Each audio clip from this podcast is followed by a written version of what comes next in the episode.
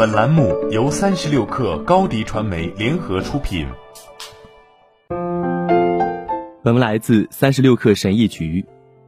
尴尬的沉默法则对批判性思维很有帮助，同时也是开发情商的关键。尴尬沉默的规则很简单：当面对一个具有挑战性的问题时，你不回答，而是停下来沉思你想要怎么回答。你可以在五秒、十秒甚至十五秒之后才给出答复。如果你不习惯这么做，一开始会觉得很尴尬。苹果 CEO 库克和亚马逊 CEO 贝索斯都在工作中大量应用了这种法则。蒂姆·库克和杰夫·贝索斯经营着世界上市值最高的两家公司。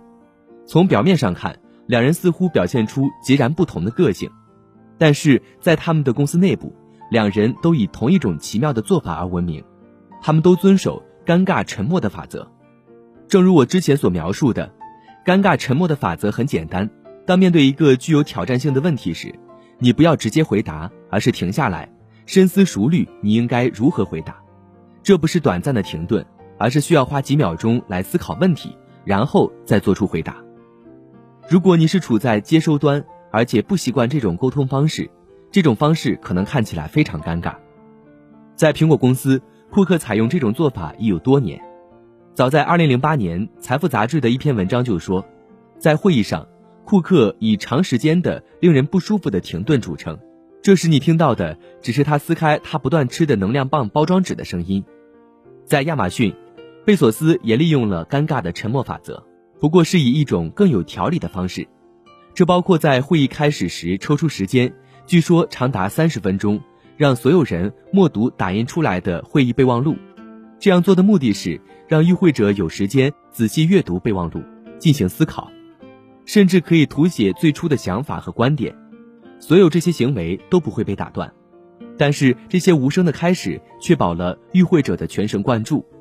如果作为准备工作分配给他们，让他们自己去做，很多人可能不会投入必要的时间来思考这样一份备忘录。库克和贝索斯。并不是唯一接受尴尬沉默法则的人。埃隆·马斯克在接受采访时，经常要花五秒到甚至十五秒的时间来思考，然后再给出答案。史蒂夫·乔布斯曾经用了近二十秒的时间来回应一次人身攻击，他做出了完美的回应。为什么尴尬的沉默法则比以往更有价值？我们生活在一个人人都要求及时满足的世界里，电子邮件应在当天回复。微信和短消息应该马上回复，但这种即时通讯有一个很大的问题，它让人没有时间去思考。是的，去思考，去批判性的思考。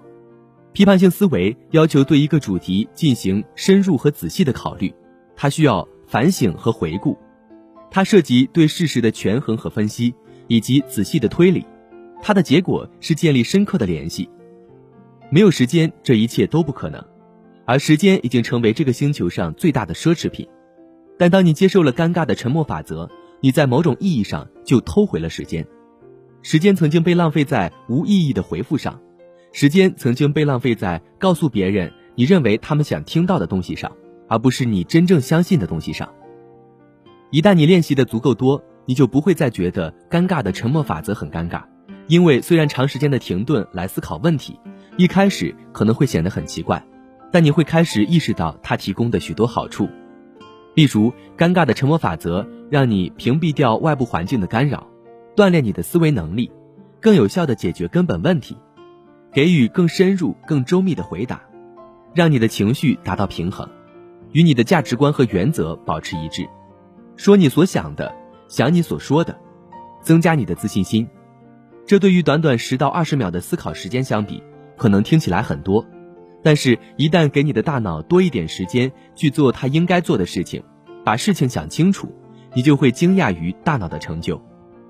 所以，下一次当有人问你一个具有挑战性的问题，甚至是表面上看起来很简单的问题时，请抵制住诱惑，不要用你想到的第一件事来回答。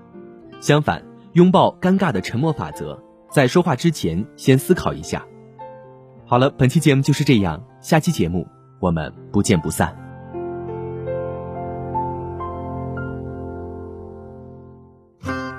欢迎添加小小客微信，xs 三六 kr，加入三十六课粉丝群。做淘宝短视频就找高迪传媒，详询高迪传媒微信公众号。